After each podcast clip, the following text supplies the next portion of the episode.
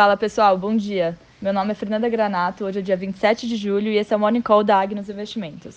Bolsas asiáticas continuam em queda com a interferência do governo chinês no mercado. Empresas de tecnologia estão sofrendo bastante.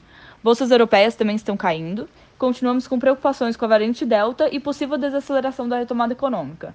A atenção hoje fica para um possível aumento de tarifas de exportação na China, que pode interferir no preço das commodities. E nos Estados Unidos, os futuros de Nasdaq, Dow Jones e S&P amanhecem caindo. O pacote de infraestrutura continua em pauta e esperamos por conclusões da reunião do Fed amanhã. Destaque de hoje fica para a divulgação dos resultados das Big Techs. No destaque local, Ibovespa fechou em alta ontem, puxado pela valorização dos commodities, e por aqui ficamos de olho nos desdobramentos da reforma ministerial e tributária.